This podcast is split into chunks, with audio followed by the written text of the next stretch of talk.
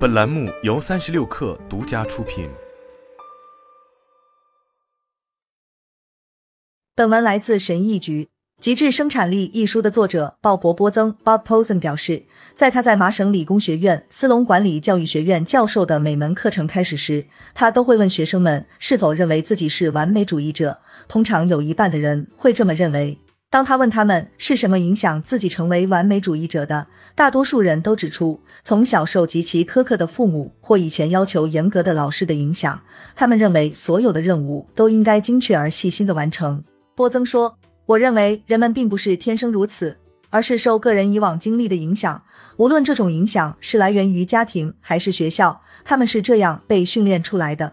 他说：“虽然完美主义是一种后天习得的习惯，但如果你努力培养它，它也可能是一种非习得的习惯。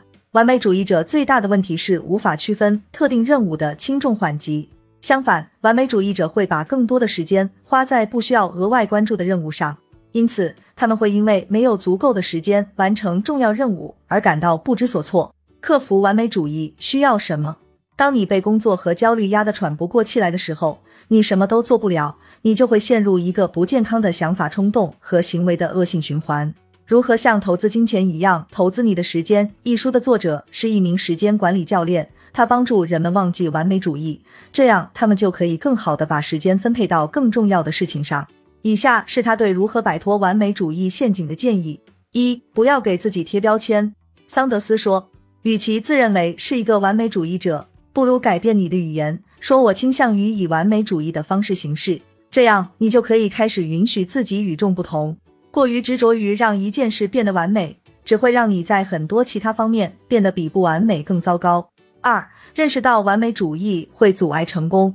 一旦你从这就是我的工作转变为这就是我。一切就会发生改变。重要的是要认识到，如此痴迷于让一件事完美，只会让你在许多其他方面表现更糟糕。例如，完美主义者通常会不做事，或者很晚才把事情做完。所以，总的来说，他们最终的成果还不如当初选择降低标准的那么成功。三、设定时间限制。拖延症通常是完美主义的一个症状。为了让完美主义者跳出这个怪圈，桑德斯建议为任务设定时间限制。桑德斯说：“完美主义者会努力完成一项任务，直到它完美，无论需要多长时间。为了克服这一点，他建议他们制定出自己认为需要的合理时间。例如，如果一件本该花你三个小时的事情，最终花了你十个小时，那么你应该意识到自己最终会熬夜才能完成它，并且还会导致其他任务落后，并且会感到非常紧张和不知所措。相反，为自己设置一个时间限制。”考虑把它设置为你认为任务应该花费的时间的一半。一旦你到达了，想想你接下来会怎么做。制定时间限制似乎对许多与完美主义做斗争的人有帮助，因为他们会觉得做事情不完美，并不意味着他们懒惰或他们不在乎。毕竟他们在看自己的整体时间预算，就我分配多少时间给这项任务能得到一个完美结果，再进行思考和行动。四，在分配时间时考虑 ino 技巧。完美主义者经常遇到的一个问题是不明白，并非所有的任务都需要同样的努力和同等的时间。在这些情况下，桑德斯建议考虑 ino 技巧，包含投资中性和优化。投资活动是那些有高投资回报率的活动，所以你花更多的时间在上面，才会得到很大的回报。中性活动是指你付出什么就得到什么，比如开会和你负责撰写的报告。优化活动是那些你花即使更多时间在上面也没有回报的任务。优化的活动事例是管理职责和电子邮件。